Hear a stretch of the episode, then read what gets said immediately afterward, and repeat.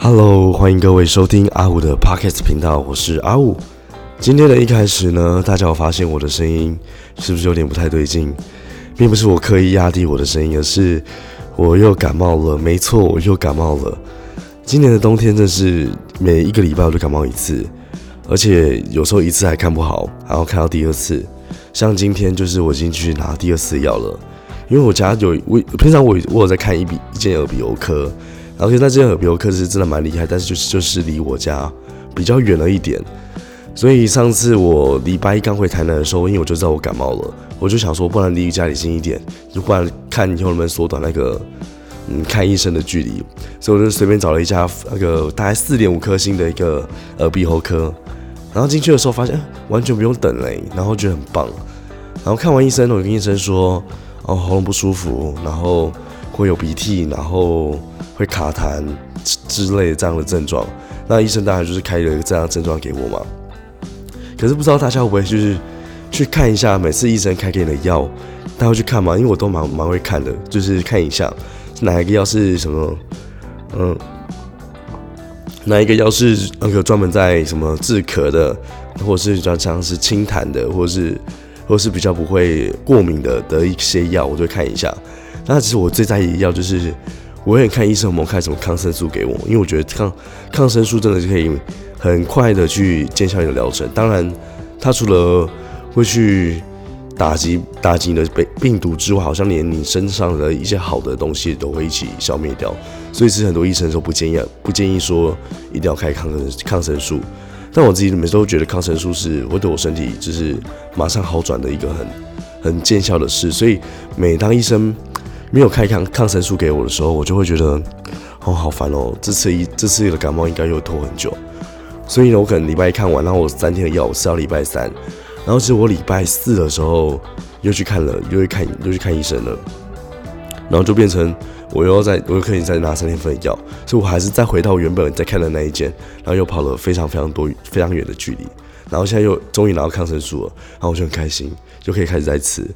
但跑上这好像不是一件对的事情啦，就是每次都等待医生开抗生素给你。听，好像有些如果是你身边有些朋友是医生或是医师的话，可能就就会生气。我自己觉得，OK，所以今天的声音就会以这样的方式做呈现，然后大家就不要不要见怪，真的不是故意装什么有磁性的声音，就是我的声音就是变得非常非常沙哑。但今天呢，还是想跟大家报报一个一个很大很大的一个喜讯，就是一个资讯啊。就是我亏亏为两个月半的 YouTuber 计划，准备在二零二一年就是再重新出发了。但我应该蛮相信，就很多的观众、听众或者我身边的朋友，应该都没有注意到我有自己的 YouTube 的频道，应该吧？好了，我知道我我不知道，应该不知道也是算正常了，因为知道我才真的觉得 真是要痛哭流涕。因为一些原因，是因为之前的一些原因啊，就是所以我的 YouTube 的频道可能大大概在去年的。十九月、十月的时候，大概近两个月左右，那我大概就停摆在那边一阵子了。当然，主要的原因还是除了本业的工作真的越来越忙之外呢，其实也是我之前拍的那两那两三个月拍的 YouTube 的那个影片的一些创作，我自己对我自己的影片的拍摄啊，还有剪辑的软体，还有企划的方面这一块，我觉得我不是那么的熟悉，或是那么的熟练，所以可能越做就越没有越太大的一个动力。然后，但但，我觉得他正好是很多创作者的创作者都会遇到的一些问题，就是本来就会遇到这些问题，只是他们继续做，然后从中可能问了别人，最后就解决这种问题。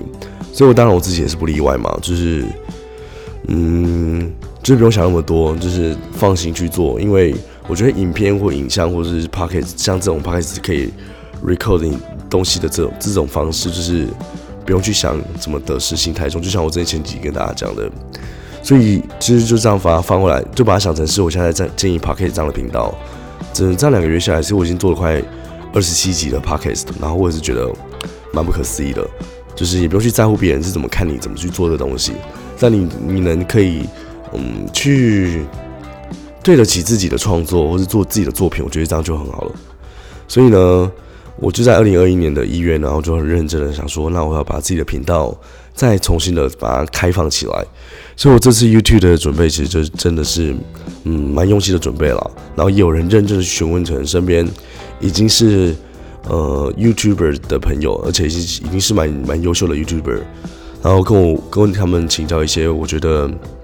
呃，当 YouTube 的影片影像这一块，我要怎么去让它变得更好、更流畅，或是怎么去制作？我觉得。比较有知知识型，或是比较有有趣型的一些内容，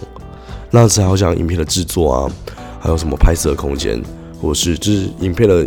制作影片的工具嘛，可能你的电脑可能就要再升格，或者是你真的要一个专门在拍 YouTube 的一个影像的空间，就是我可以真的坐在那边，然后它的背景是漂亮的，它的。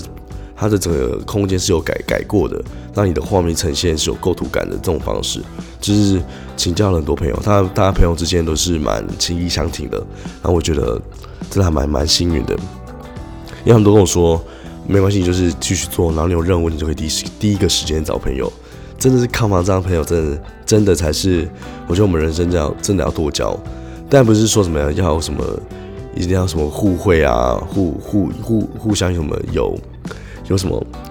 有意义吗？就是你有一种意图性的那种，其实也没有。就是我觉得朋友之间就是这样子，交到好的朋友，交到可以跟你一起共同成长的朋友，那当然彼此之间大家就会互相的嗯切磋跟观摩嘛，就是互相的交流。我觉得这样也很棒。那其实如果大家真的想要看看我到底前几前几支影片到底剪得多烂的话，真的可以看一下呃我的影片啦，这是我的 YouTube 的影片。然后我的 YouTube 影片就叫阿雾，就是 YouTube 的频道就叫阿雾，阿雾，然后 A W O O 就是这样，应该就可以打打这个在那个 YouTube 上面应该就可以搜寻到我的频道，啊，大家赶紧去看一下。我相信你们看了几集就觉得超级无敌，我我真的是超级无敌尴尬，就连有时候现在如果拍影片在走在路上，我都会觉得哇，好尴尬哦，有时候真不知道怎么讲话，尤其有时候身边的朋友在旁边的时候。就会觉得很奶热，但有时候，但好像这种东西就是要练习啦，就是要学会在大家都在关每在关注你的情况下，你要去试着把你东西给讲出来，或者是不要那么尴尬，或是学会对着镜头讲话这件事。那我觉得把这件事情学会了，其实好像你的能力又在进步了一点。那我还蛮享受这种不断不断慢慢慢慢进步的感觉。所以呢，回到今天的主题就是。嗯，两个月的 YouTube 重新开张嘛，那不管怎么样，是 Podcast 的事一定会做，YouTube 也会一定会做。那这两块呢，其实我都很想要持续的认真把它做下去。那 YouTube 方面呢，我还是会依照我之前的一个方式啊，就是我以个人生活的方式去经营，然后也可能会聊到一些投资理财，或是一些哦可能目前的一些新闻，这个世界新闻、全球新闻等等，当然还有一些生活的 Vlog 或是家人的 Vlog 的这类型的一个企划。然后就看看有没有机会可以做出各位会很想要、很想要继续听的一个内容。那毕竟毕毕竟嘛，影片做出来就是还是会想要看看，就是在主流市场的反应会是什么样子。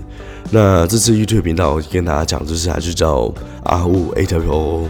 那我也不知道后面到底要叫叫叫什么，因为好像。有些人都会在后面加什么什么一些什么什么日常什么频道什么理财等等，但我就觉得我好想就想要把以这个名字当成是我频道的主名字，把自己的名字当成是一个品牌，好像